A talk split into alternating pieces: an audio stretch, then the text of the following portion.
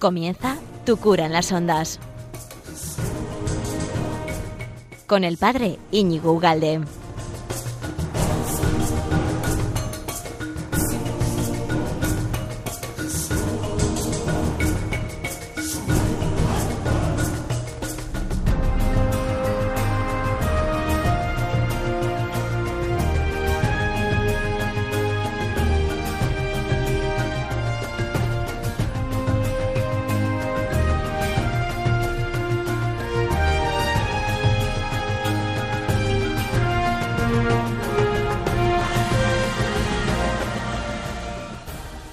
Días, amigo de Radio María. ¿Qué tal? ¿Cuánto tiempo? ¿15 días? 15 días. Acuérdate, cada 15 días tenemos una cita en, en Tu Cura en las Ondas, gracias a Radio María, que luego lo puedes escuchar en mil sitios, mil plataformas la página web, la propia página web de Radio María, que te invito a que consultes la programación, luego lo puedes reenviar, reescuchar todo lo que te guste, eh, puedes interactuar, mandar eh, mails a los programas que te guste, preguntando, sugiriendo cosas, modos, maneras, eh, temas, etcétera, etcétera, y luego, por supuesto, en el resto de plataformas, ¿no? Evox, Spotify, Telegram, tu cura en la red, en, mm, Telegram, en Facebook, Instagram, bla, bla, bla, bla, bla.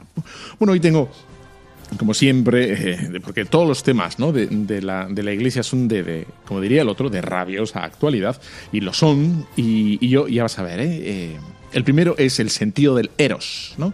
el sentido de la sexualidad, el sentido, qué sentido tiene ¿no? esa inclinación, esa atracción, hombre y mujer. ¿no? ¿Qué, qué dice la iglesia? Luego tengo uno eminentemente práctico, que sería, estamos comenzando el curso, el, año, eh, pues sería el, curso mejor, el año mejor que el curso, el tema de los propósitos, eh, acabamos de comenzar, no solo de aprender inglés, no solo el gimnasio, sino eh, algo más espiritual, ¿no? Y luego tengo, si me da tiempo, eh, una, bueno, pues un testimonio de un joven que se mete al sacerdote, te, al sacerdocio y al seminario y te lo leeré. Entonces, eh, tengo música espectacular, una de las voces más bonitas del mundo. Tengo eh, dos, eh, bueno, dos voces españolas muy conocidas que creo que van a armonizar muy bien con los temas. Y, y empezamos ya.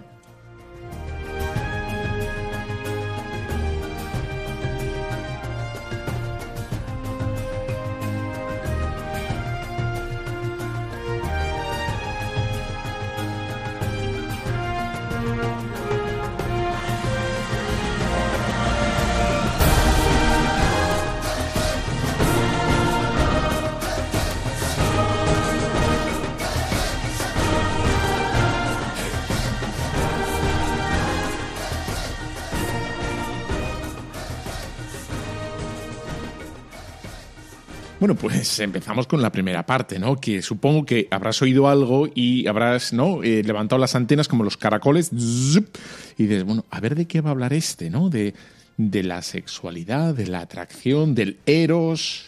Y, y, por qué en Radio María, ¿no? Y dices, no, esto, esto no, no tiene por qué tratar un, un sacerdote, esto no, no tendría que tratarlo la iglesia, esto fin, eh, mejor no se trata, ¿no? Nosotros tenemos que ser puros, eh, intachables, angelicales y, y, no es verdad. Quiero decir, sí tenemos que ser puros, pero es que el Señor nos ha dado un cuerpo, nos ha dado un cuerpo y es voluntad de Dios el cuerpo, ¿no? Eh, no es un accidente. El cuerpo no es algo que tengamos que soportar. Es decir, como el cansancio o no el cansancio es, es fruto de, del pecado original no y todas las digamos eh, esas mm, complicaciones o dificultades para vivir la caridad o la pobreza o la diligencia o la generosidad o la fe o la recidumbre todo eso no no el cuerpo no es algo algo malo es todo lo contrario es bueno no y, es, y el señor en la bondad primera eh, creó al hombre ¿no? que nos creó hombre y mujer. Creó a, la criatura, ¿no? a, los hombres nos hizo hombre y mujer. Ahí está el tema, ¿no? Y, entonces la sexualidad es algo parte integrante, es una parte... Y tenemos que hablar de la sexualidad, del eros, de la atracción, porque hay una atracción, ¿eh? eh tenemos que hablar porque si no van a hablar, de hecho están hablando, todo el mundo habla de eso, ¿no? A su modo y manera, de una manera capciosa, de una manera reductiva activista o de una manera eh, miope, una manera, digamos, sesgada, incompleta. porque cuando hablan los medios de comunicación, las películas, los anuncios, esos anuncios larguísimos que dan en las cadenas, ¿no? 15 minutos de anuncio, por Dios. Y luego dices que no tienes tiempo de, hacer cosas. Claro, pues si con que veas dos bloques de anuncio es media hora, es una misa. 15 minutos aquí y 15 minutos, media, una misa de diario dura menos, ¿eh? Bueno, entonces ahí hay un bombardeo constante, una un, mensaje que se lanza a la población de cómo, qué es la sexualidad, ¿no? Y la sexualidad, lo que dicen los medios de comunicación, lo que dicen las películas, lo que dice el incluso como te descuides, los periódicos te dicen que, que, la sexualidad es una atracción y ya está, ¿no? Y hay que disfrutarla como la atracción de la comida o como la atracción de, de un paseo o de un buen vino, etcétera, etcétera. Y, aparentemente es verdad, aparentemente parece que no hay más discurso, que no habría nada más que decir de, la sexualidad del eros, del eros, ¿no? De la, del erotismo, de, esa carga, de esa fuerza que hay entre el hombre y la mujer, ¿no? Y dice, bueno, pues, pues, pues no. Pero, pero es que real, realmente, si es voluntad de Dios, si hay una, hay una inclinación querida por Dios, puesta por Dios, ¿no? Habrá que intentar entender el significado que hay, ¿no? O, solo es una pulsión, ¿no? Solo es una cosa, digamos, eh, animal, ¿no?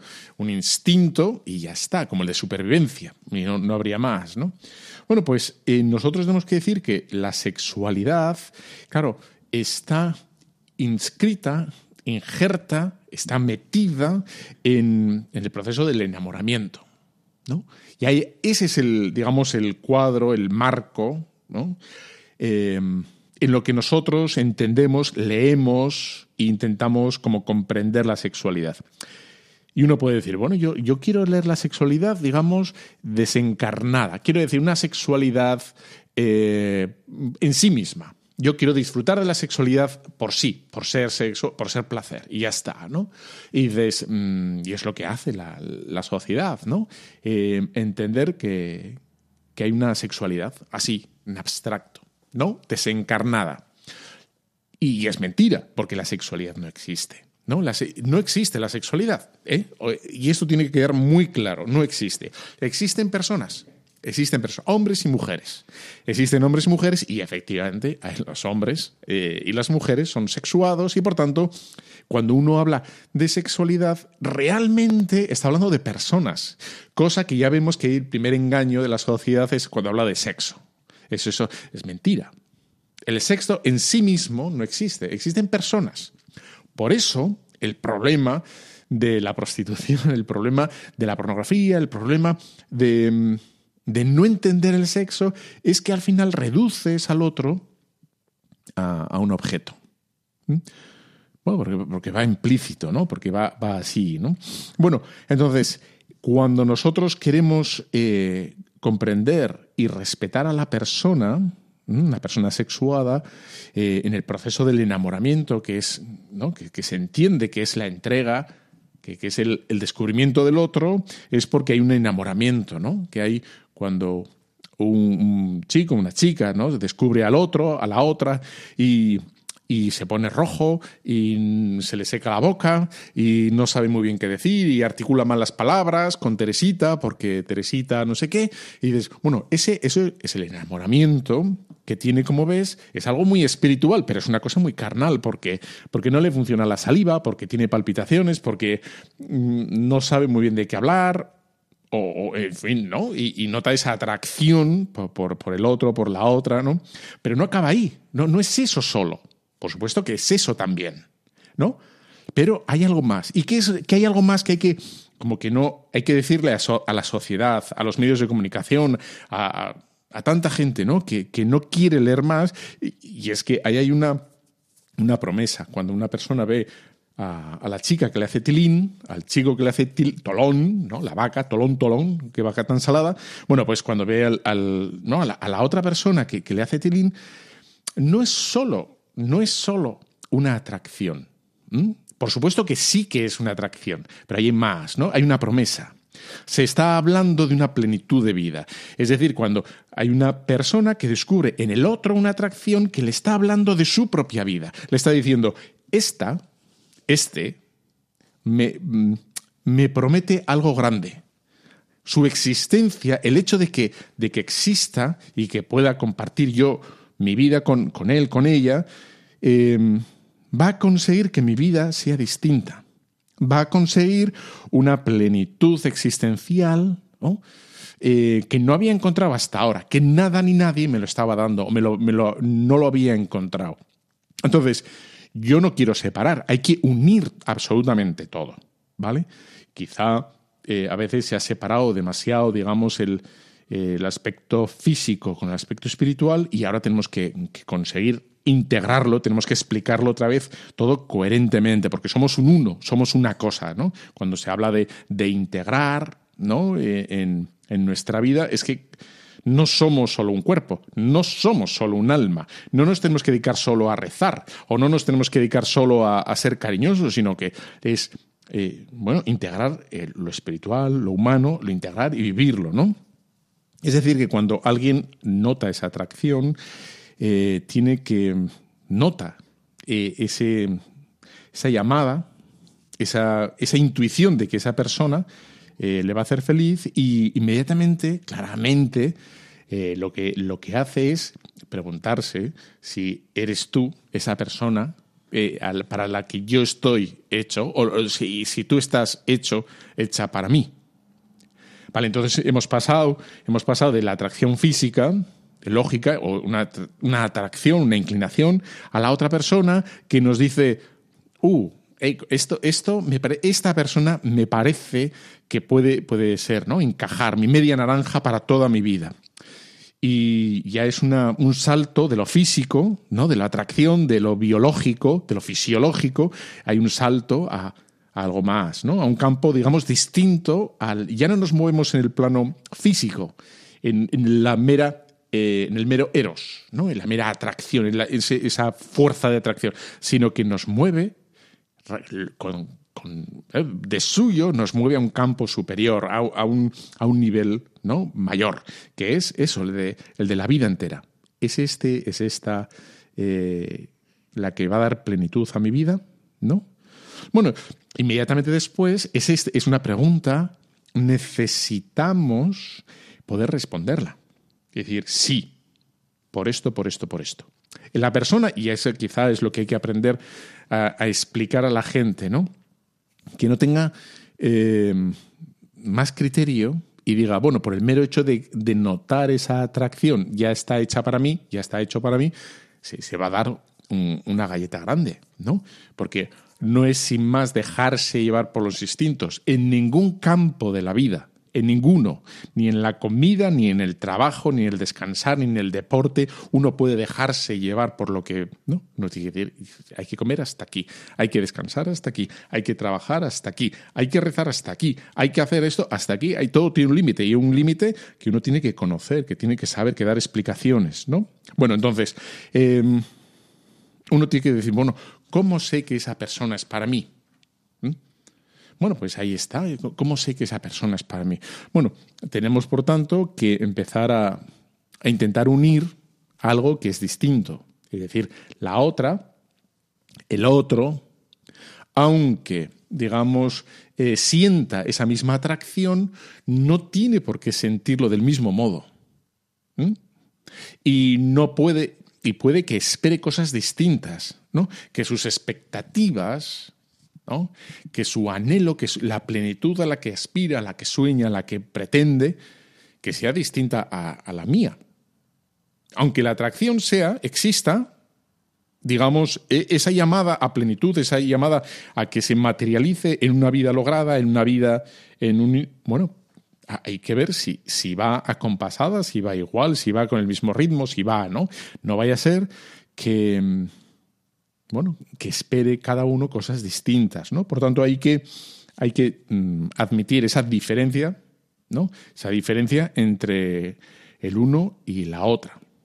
Y de momento no me estoy fijando, y no quiero fijarme ahora, en, si el hombre siente y, espera y aspira de modo distinto a la mujer.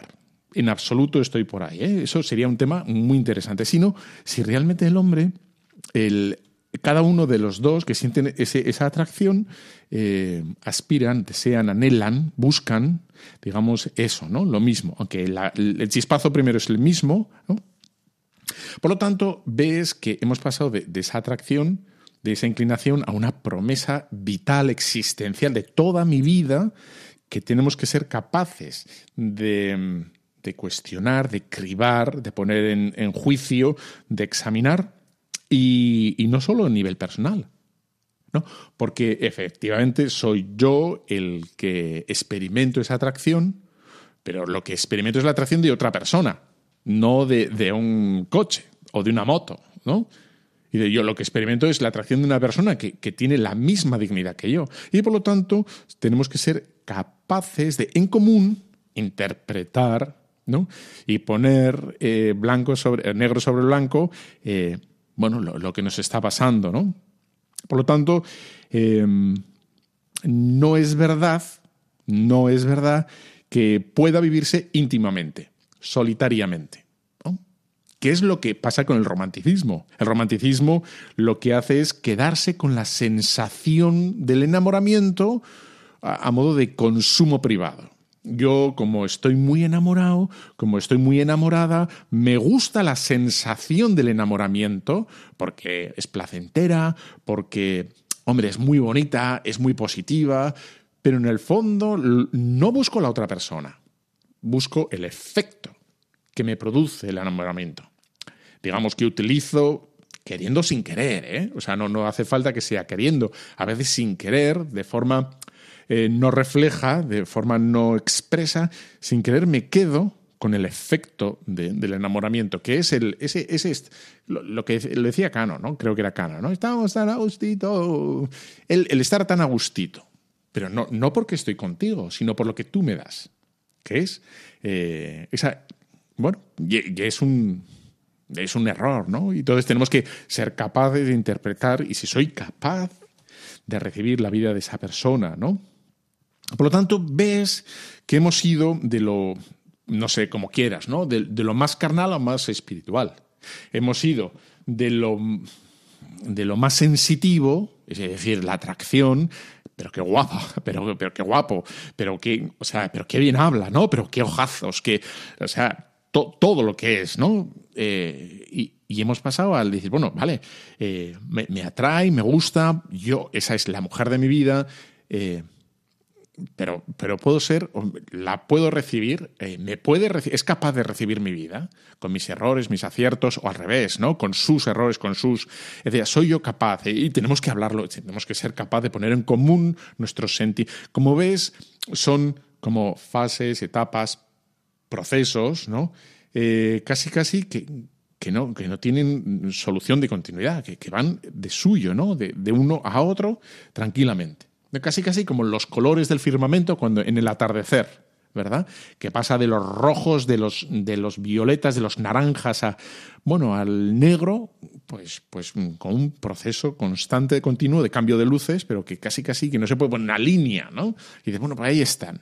Y de bueno, pues ahí está, ¿no? El cambio ese de lo más físico, de lo más fisiológico, de lo más instintivo, de lo más, es la parte, digamos, animal de, nuestro modo de ser, a, lo más espiritual, ¿no?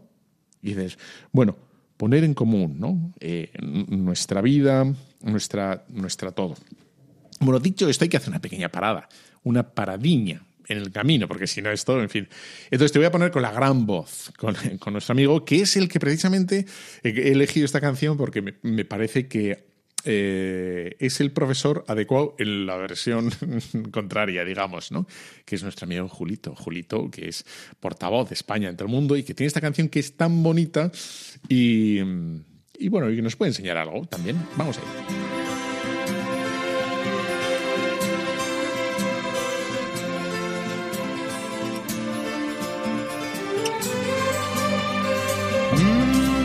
Tanto correr por la vida sin freno.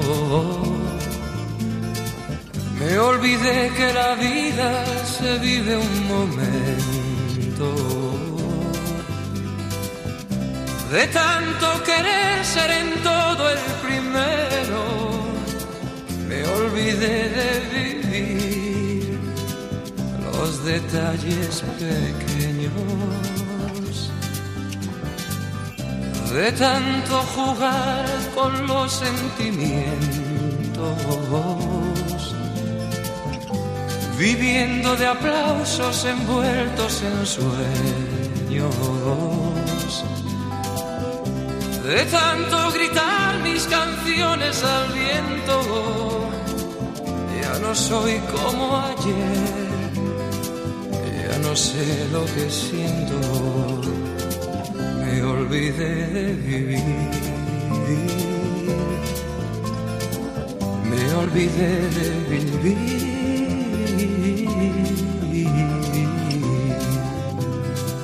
me olvidé de vivir, me olvidé de vivir.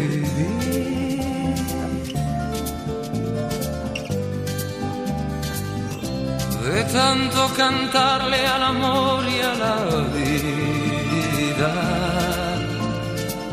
Me quedé sin amor una noche de un día. De tanto jugar con quien yo más quería. Bueno, yo creo que es un gran mensaje para todos nosotros, ¿no? Eh, me olvidé de vivir. O sea, la sociedad yo creo que se ha olvidado de vivir, aunque piensa que vive, ¿no? Pero vive, digamos, a nivel eh, de sensaciones. Eso es lo que decía más o menos, Julito, ¿no? Me olvidé de vivir. Bueno, pues eh, nosotros seguimos aquí en Radio María de la mano de, de, Julio, que nos ha hablado de una serie de cosas interesantísimas. Nosotros seguimos hablando de, del sentido del Eros, del sentido, ¿no? Que, el por qué está ahí, el para qué. Y y vamos, vamos entrando en este programa de Tu cura en las ondas, que luego lo puedes encontrar en mil, en todas las plataformas, Ibus, Spotify, Telegram, hay un canal para, para mm, tal, en la página web de Radio María puedes mandar emails para mm, sugerir, eh, preguntar lo que te dé la gana y encantados de, atenderte. Y, y, todo es maravilloso. Y estamos hablando de todo esto, de, de cómo la atracción hemos empezado, ¿no? La atracción, el impulso, la fuerza, ¿no? Que, notamos, porque somos carnales y la carne no es mala, ¿no? Esa es querida, la ha puesto el Señor, esa inclinación, ¿no?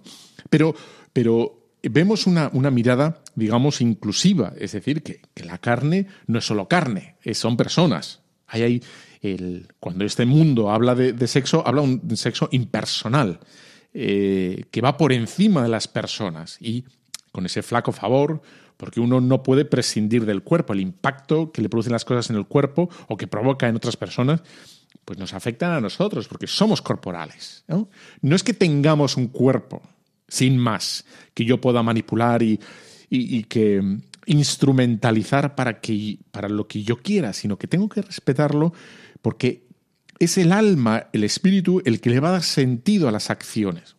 acabo de decir muchísimo, ¿no? Porque somos un uno, no, no somos una mezcla, eh, no somos el varón Asler, no somos eh, una realidad, digamos, no tenemos un abrigo. El cuerpo no es como un abrigo que me lo puedo quitar y poner, ¿no? Sino el cuerpo soy yo. Y, a la vez el cuerpo necesita, porque es parte de mi yo, de, todo mi ser constitutivo, necesita entender, participar de algo ¿no? superior, que sería lo espiritual, que las sensaciones no me dan. ¿no?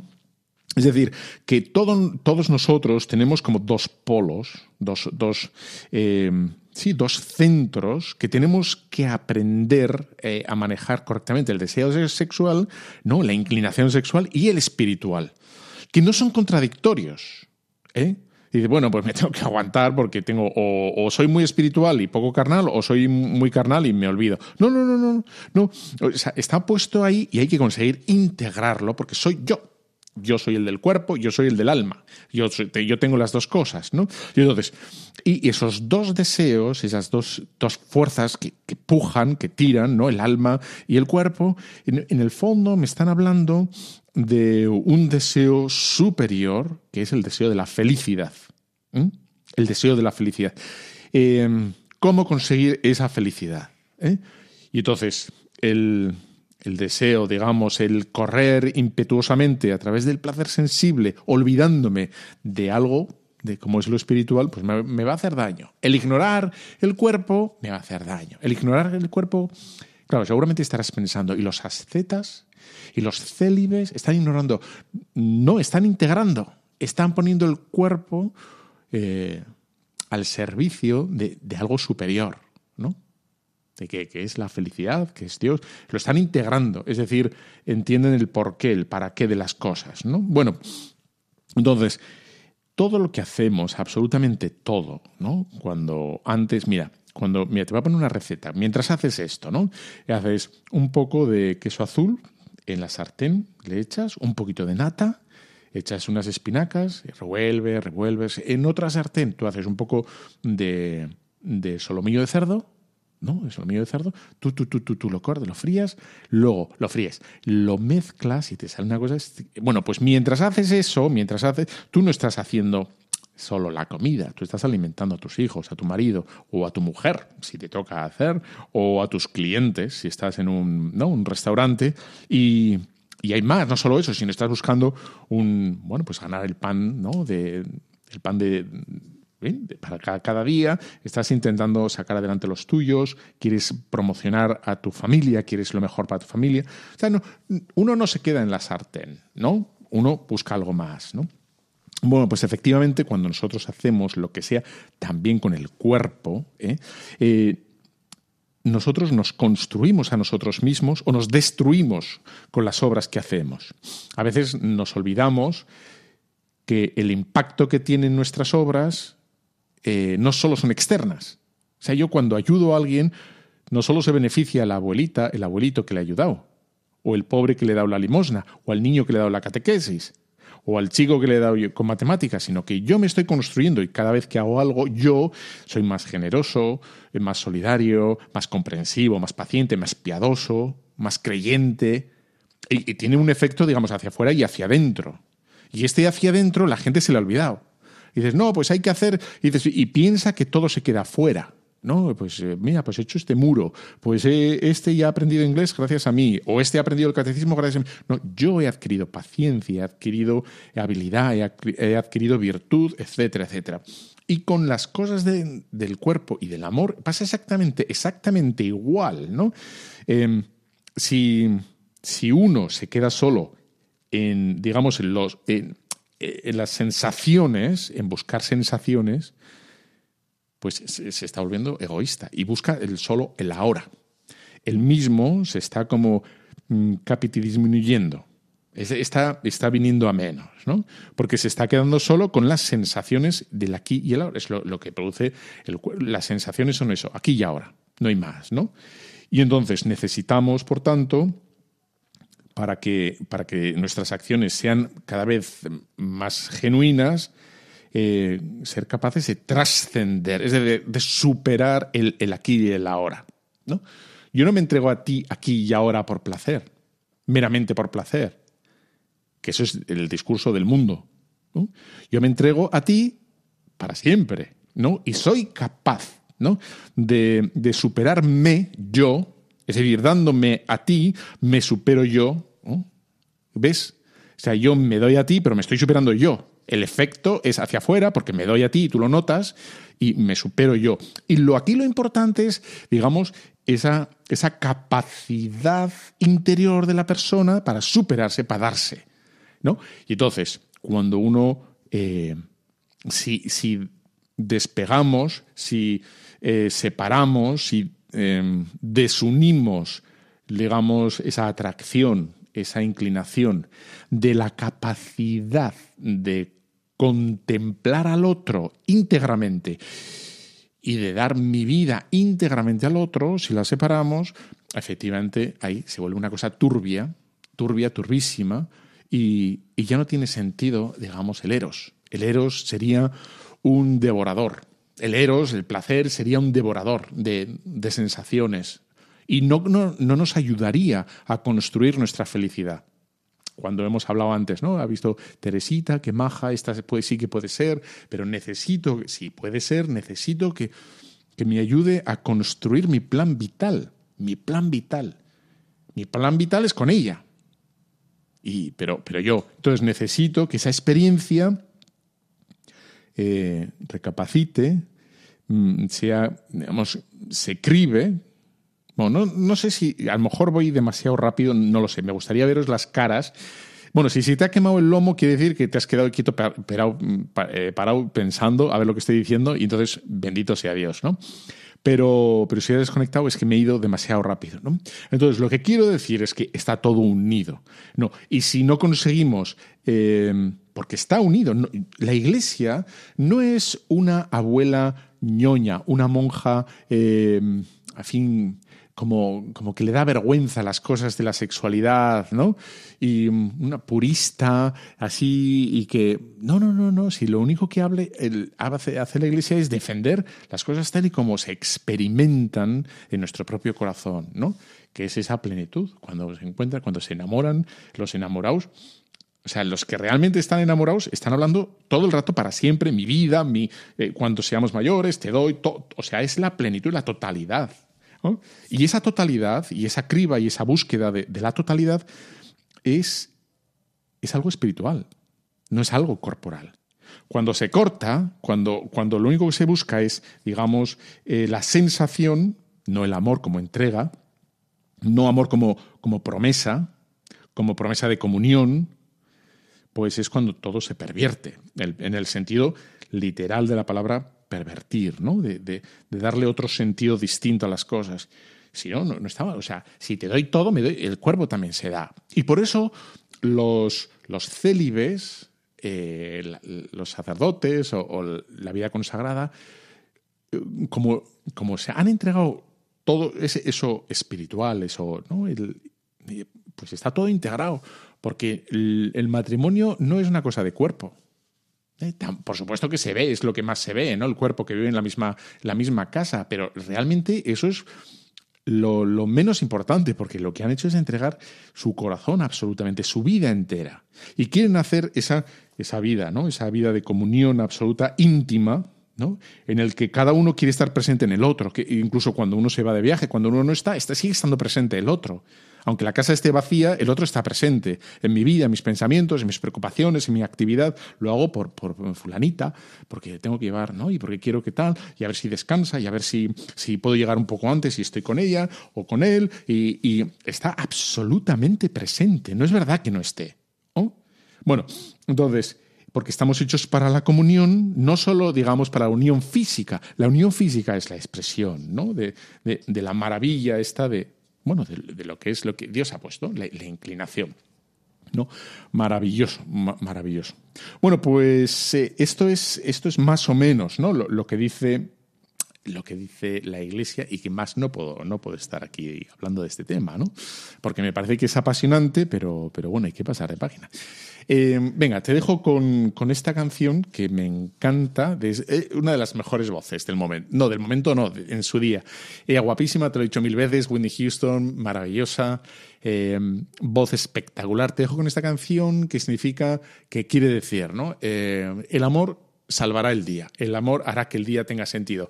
Y viene a decir, con un poco de marcha, eh, decir, bueno, cuando veas que las cosas se complican, que tienes un montón de problemas, que las cosas no remontan, etcétera, mira, pon un poco de amor, rectifica la intención, pon, pon amor y, y las cosas, el día se va a arreglar. ¿no? Cuando ves que estás frustrado, cuando la gente te critica, cuando incluso llega un momento de pánico, dice pánico, panic. Bueno, y dice, bueno, pues da igual, tú pon amor y, y love will set the day.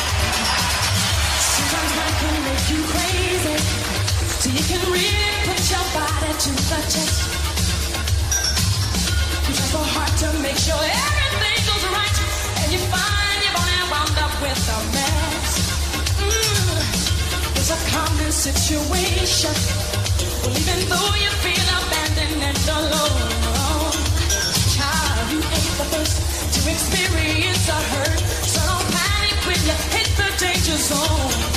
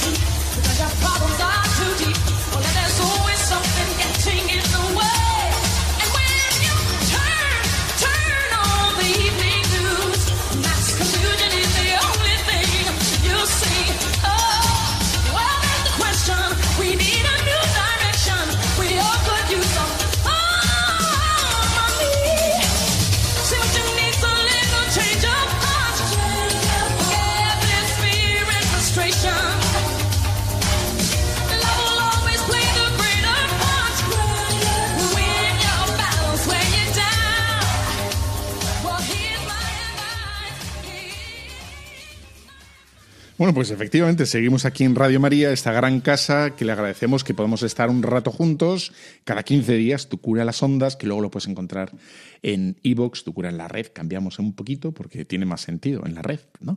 En Evox, Spotify, en Telegram, en Facebook, Instagram, yo qué sé, todo, todo, da igual. Bueno, y ahí puedes preguntar, proponer y discrepar, incluso, porque, ¿por qué no? ¿Por qué no, no? Bueno, acabamos de empezar el 2022, o sea, esto ya, los patitos, ¿no? Dos patitos se fueron a navegar, cuá, cuá, cuá, uno era pequeño, no sabía navegar, y cuando era pequeño, bueno, pues eso, dos patitos. Esa es la canción que cantábamos ahí en, en los campamentos. Era muy divertida. Bueno, pues eh, te propongo, te propongo que, bueno, pues que vamos a hacer bien el, el 2022, ¿no? Vamos a, luchar el 2022, vamos a conseguir algo para el 2022, vamos a proponernos no solo reaccionar a lo que nos dé, no sé cuántas olas más, de virus o de Omicron, o de, da exactamente igual, ¿no? De cómo te vaya el trabajo, sino, o sea, eh, eso lo vas a reaccionar, vas a intentar, ¿no? Como cuando bueno, pues, pues te, te tira una esto y reaccionas, ¿no? Te tiran eh, una pera, una manzana para que la cojas y reaccionas, la coges. Aquí se trata de, lo que quieres construir para ti, ¿no? Yo este año qué quiero ser, cómo quiero, qué virtud o qué en casa, cómo quiero hacer, ¿no? En casa, en la parroquia, en mi vida personal, mi trato con Dios, yo qué quiero conseguir. Y bueno, y ahí está el, la parte de, de, este programa que quiero dedicar a los propósitos, los propósitos. No, eh, en fin, tenemos que luchar por algo, construir trabajar en algo. No, y eso, como en el día a día nos lo ha dado el trabajo, las ocupaciones diarias, pues no me refiero tanto a eso, sino algo que tú dices, bueno, yo, yo de mi, de mi personalidad, ¿qué quiero quitar? ¿Qué quiero poner? ¿Qué quiero añadir? ¿Qué quiero en mi trato con Dios? ¿Qué me falta? ¿Qué... Y dices, bueno, pues vamos allá, ¿no? Vamos allá. Eh, decía un estudio, no me acuerdo de las cifras, pero es, era curioso, ¿eh? El, el estudio era de todos los que estaban en la cárcel, les propusieron o les pusieron bueno, pues un cuestionario y le dijeron si te, sabían lo que iban a hacer cuando salieran de la cárcel. Entonces, imagínate, ya no me acuerdo la cifra, pero un 70% sí sabían lo que iban a hacer, estudiar, trabajar, ir a no sé dónde, volver a, con la familia y lo que fuera, y, ahí había un 30% que no, que no le daba igual, que iba, digamos, a ir errabundo lo, lo que pasara, ¿no? En cuanto cerraran la puerta de, de la cárcel detrás, pues ya empezarían a pensar, pero ahora no. Y de, bueno, pues de, de, ese 70%, el 80, el 90% de ese primer 70% que sí sabían, lo conseguían. Al cabo de cinco años o seis, conseguían lo que querían. Y de ese 30% que no sabía muy bien qué hacer, pues un, un 80, 90% volvían a la cárcel. ¿Qué te parece? Quiere decir que vas a ir a la cárcel, como no pienses. No, no digo eso, no. Pero bueno, ¿qué es decir? Tener una meta clara, una idea fija en, la cabeza, ¿no? Y yo quiero esto, ¿no? Yo quiero puntualidad, yo quiero orden, yo quiero optimismo, yo quiero simpatía, yo quiero eh, olvidarme de mí mismo, yo quiero eh, perder menos tiempo aquí o ganar más tiempo, aprender esto. Y de, bueno, pues todo eso, ¿no? A veces, a veces quizá vamos demasiado atolondrados por la vida, ¿no? Y vamos tan rápido que, que, no nos da tiempo a reaccionar. Bueno, hay una imagen en Internet que es muy visual, es muy buena porque habla de...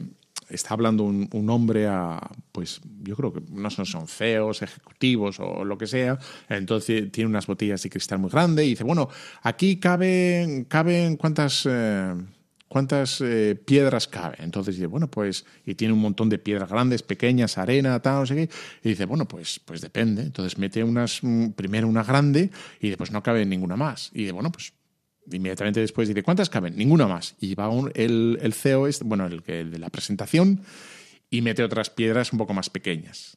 Y dice, ¿cuántas caben más? Pues, pues ninguna más. Y, y, mete otras más pequeñas todavía. Y al final dirá a todo el mundo, bueno, pues sí, claro, pues claro que cabe. Y claro, cabe arena. ¿No? Cabe al final la arena.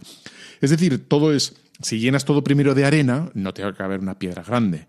Pero si pones tú la jerarquía, si jerarquizas en tu vida y dices, bueno, esto, porque lo otro, lo otro lo tienes que hacer, comer lo tienes que hacer, cocinar lo tienes que hacer. Entonces dices, bueno, antes de comer, antes de cocinar, antes de levantarme, o después de levantarme, antes de meterme en la cama, antes de ducharme, después del café, voy a hacer esto antes de. En cuanto salga del trabajo, mira, voy a hacer esto en el trabajo para que me dé tiempo por aquí ir a misa. Me va a dar esto y en vez de hacerlo los lunes, lo voy a hacer el martes y así tengo el lunes por la mañana o por la tarde para eh, hacer lo otro, la visita no sé quién, a catequesis y organizar, organizar, ¿no? Bueno, y eso es muy importante que hay que meterle un poco de, de cabeza, ¿no? El, propósito, el, bueno, ahí está, algo, bueno, algo con, con fundamento. Dices, bueno, no tiene que ser enorme, no tiene que ser gigantesco, pero tiene, búscalo, búscalo. A veces puede ser, ¿eh? puede ser que uno pueda decir, bueno, todo me da igual, ¿no? Ya está bien, ya, mira, llevo toda mi vida, esto es, yo ya soy así. Dices, bueno, quizá puede ser un punto de desaliento. Vale, Esto ya, pff, ya lo intenté mil veces, ¿no? Ya, pa, este, ¿pa' qué? Esto no vale la pena. Y dices, bueno, pues quizá lo que tienes que hacer es luchar contra ese desaliento. Yo lo he intentado mil veces, esto no me sale. Inténtalo por otro modo, por otro camino, ¿no? De otro, enfoca el problema de otro modo y, y vamos a ello. A lo mejor tienes que empezar con el desaliento, ¿no? Quizá no es que estés, el tema es que estás cansado, ¿no? Y dices, bueno, que, que no lo has pensado bien, o que tienes que dar una vuelta más al tema, que a lo mejor necesitas hablar, empezar a hablar con una persona y un director espiritual, y dices, oye, aquí, etcétera, y bueno, eh, ya está, ¿no? Y dices, bueno, el desaliento, pues vamos a luchar contra el desaliento, ¿no? Y dices, bueno, pues que a lo mejor estás más cansado, y dices, desaliento que a veces eh, nos va poco a poco tirando para abajo, para abajo, para abajo, hasta al final ser el típico agrio, ¿no? Que piensa que, ah, que se, ríe un poco de las, de, los, de las victorias ajenas porque en el fondo no se las cree. Va, esto que va, esto no hay, no hay solución, aquí no se puede hacer nada, ¿no? Bueno, pues sería una pena, sería una pena. Me dices, bueno, lucha contra aquello, haz palanca, quiero decir, busca algo que, que te ayude ¿no? a, a mejorar conocer las escrituras, estudiar un poquito. Eh, bueno, pues, pues ya está. Eh, bueno, pues si yo te dejo, si quieres, con, con, otra canción que me parece buenísima, es de, de, uno de los grandes, que en el fondo, si nos dedicamos a, a tener propósitos, ¿eh? No es por complicarnos la vida, sino porque queremos afinar más en el amor a Dios, ¿vale? Y entonces la canción esta dice eso, que hay que buscar por todos modos y hay que empeñarse, ¿no? Y lo dice Mecano, te busqué.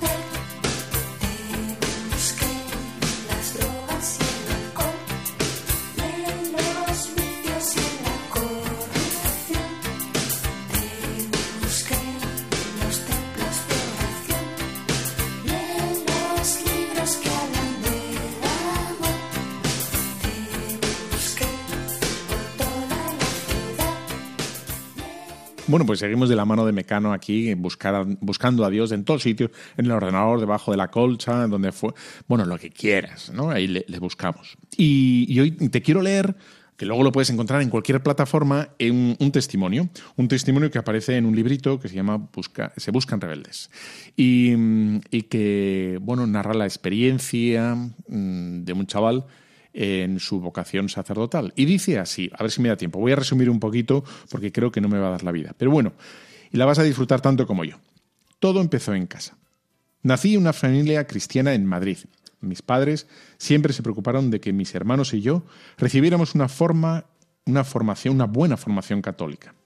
Cuando íbamos a misa el domingo, me admiraba de la figura del sacerdote que hablaba de Dios con fuerza, mientras todos escuchaban en silencio, y sentía un gran deseo de ser hombre de Dios. Aún así, no sabía lo que era ser un sacerdote.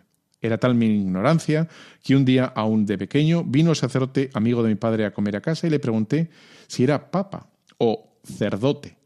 Pensaba que había muchos papas como que había muchos sacerdotes. Estudié en un colegio de diario cristianos. Era normal y me encantaba el fútbol, estar con mis amigos. Estudiaba y empezaba a interesarme por las chicas. Alguna me hacía caso y otras no, como cualquiera de mi edad. Me importaba mucho lo que la gente pensaba de mí y por eso me esforzaba en ser guay. Tanto es así que, aunque era el responsable en el estudio, en el colegio, muchas veces me echaban de clase por rebelde. Incluso me llegaron a echar tres días del colegio por hacer pellas en clase de religión. Hay que reconocer que tiene su punto. Un día un buen amigo me invitó a dar un paseo y charlar y me hizo ver lo importante que era tener a Dios en la vida para ser feliz. Pensé que merecía la pena intentarlo, a ver qué pasaba. Todo el mundo prueba de todo en la vida. ¿Por qué no iba yo a probar vivir como un cristiano? Y comencé a tratar a Jesús en la oración. Un día iba conduciendo mi moto y paré a rezar un rato en la capilla del Santísimo expuesto. Abrí la Biblia y una frase se grabó en mi corazón. Yo soy el camino, la verdad y la vida. Seguí rezando. Y otra frase de la Biblia se imprimió con fuego en mi corazón. Dios es amor. Fue algo que dio un vuelco en mi vida. Sentí internamente el amor de Dios por mí y sentí una felicidad que me llenaba de paz. Todo lo demás se hizo pequeño. Ya no podía conformarme con cualquier cosa. Me encontré con la persona de Jesucristo y ese día comencé a ser cristiano por mí mismo. Ya no creía por mis padres, por la cultura, por las ideas que me habían dado, creía por mí mismo, porque había experimentado vivamente ese encuentro con Jesús. Desde entonces Dios se convirtió en el centro de mi vida. Yo era el mismo pero todo había cambiado. Me seguía gustando el fútbol, la familia, los amigos, las chicas, pero a la vez todo era distinto. Y empecé a experimentar que Dios es la felicidad y que cuando uno está más cerca de Dios es más feliz. Desde el momento en que me encontré con Jesucristo, sentí en mi interior la llamada a seguirle con un gran deseo por ser sacerdote. Pero no sabía qué era la vocación y tampoco tenía interés en dejar mis planes de vida. Me gustaba jugar al fútbol a todas horas, me, tomaba muy en serio el deporte, tanto es así que me imaginé la posibilidad de dedicarme al fútbol. Pasaron los años y llegó el tiempo de ir a la universidad. Comencé a estudiar la Administración y Dirección de Empresas en CUNEF, en Madrid. Me gustaba la teoría económica y estudiar cómo se mueve el dinero en el mundo. Tenía los mismos intereses que cualquier otro universitario, estudiar, para lograr, labrar mi futuro profesional, hacer buenos amigos y sobre todo conocer a una buena chica con valores a las que amar y poder formar una familia. Tuve un par de novias, pero no duró mucho tiempo. Siempre tuve la gran inquietud por las acciones de solidaridad.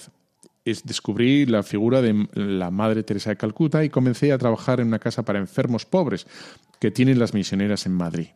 Trabajar con enfermos fue una experiencia que marcaría mi manera de ver las cosas, porque descubrí la alegría de servir a los más necesitados y la realidad de los pobres en el mundo, incluso en mi ciudad de Madrid.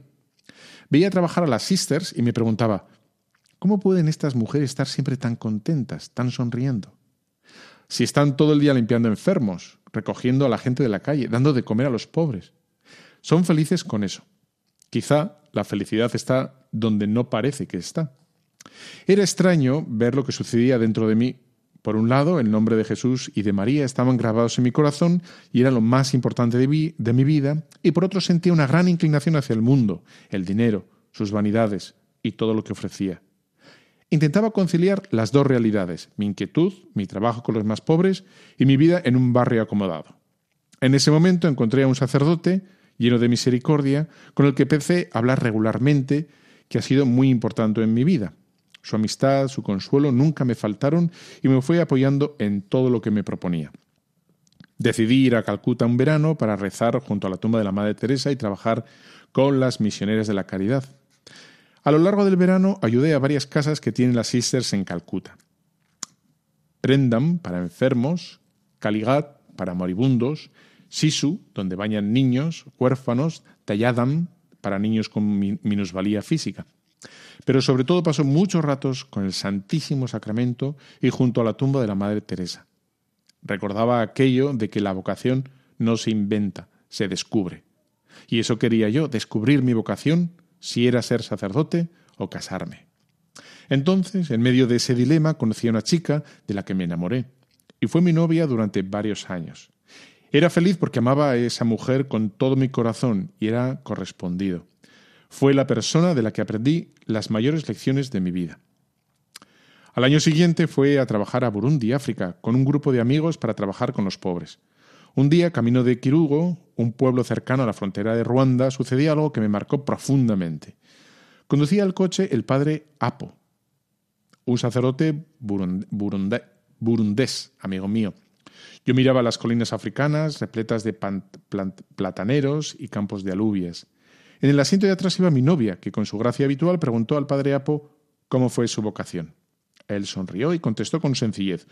Un día, siendo aún pequeño, fui a mi parroquia y escuchó al párroco decir que el sacerdote es un puente entre Dios y los hombres, y que hacía falta muchos sacerdotes que lleven a Dios a los hombres y a los hombres a Dios. Y entonces sentí que Dios me llamaba.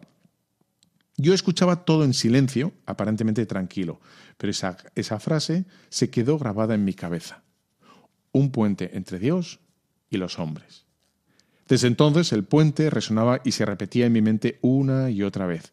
El sacerdote es puente entre Dios y los hombres. Al llegar a Quirugo visitamos una casa que atiende las misioneras y allí acogen a cientos de niños huérfanos y atienden el dispensario. Y al llegar me preguntaron si quería llevar la comunión a los enfermos. Yo naturalmente contesté que sí, quería encantado. Caminamos durante horas por colinas burundesas con el Santísimo Sacramento. Íbamos parando en las casas para rezar con las personas. En esto llegamos a una casa muy pobre, de un matrimonio enfermo. Tenían las manos y los pies vendados y las heridas por muchas partes del cuerpo. Su casa era cuatro paredes de adobe y un techo de paja. Nos recibieron con una sonrisa. Al principio sentí repugnancia, pero superado mi resistencia, me adelanté para saludarles. A Mahoro. Es el saludo típico burundés, que significa paz. Me acerqué con la intención de darles ropa, medicinas y ponerles lona en el techo para que no se mojaran. Entonces la mujer me hizo un gesto y dijo Imana, que significa Dios, y me hizo entender con señales que lo primero que deseaba era recibir a Jesús en la comunión. Bueno, sigue un poquito, pero no nos da tiempo y tengo que, que bueno, en fin, te voy a resumir. Él, dice, finalmente, después de muchas vueltas, Dios me hizo ver la realidad de mi vida con total claridad. Entendí la miseria que era vivir sin Dios y las veces que había dejado a Dios de lado. Me fui a la ermita de la Virgen y sentí como María me llevaba a Jesús y la maravilla de su misericordia. Bueno, lo he resumido esto último demasiado porque no nos da más tiempo. Espero que lo hayas disfrutado tantísimo como yo. Bueno, y te dejo hasta dentro de 15 días, que te espero aquí, ¿eh? en, Radio María, tu cura en las ondas. Te dejo con la bendición de Dios Todopoderoso, Padre, Hijo y Espíritu Santo descienda sobre los super oyentes de Radio María. Amén. Un fuerte abrazo.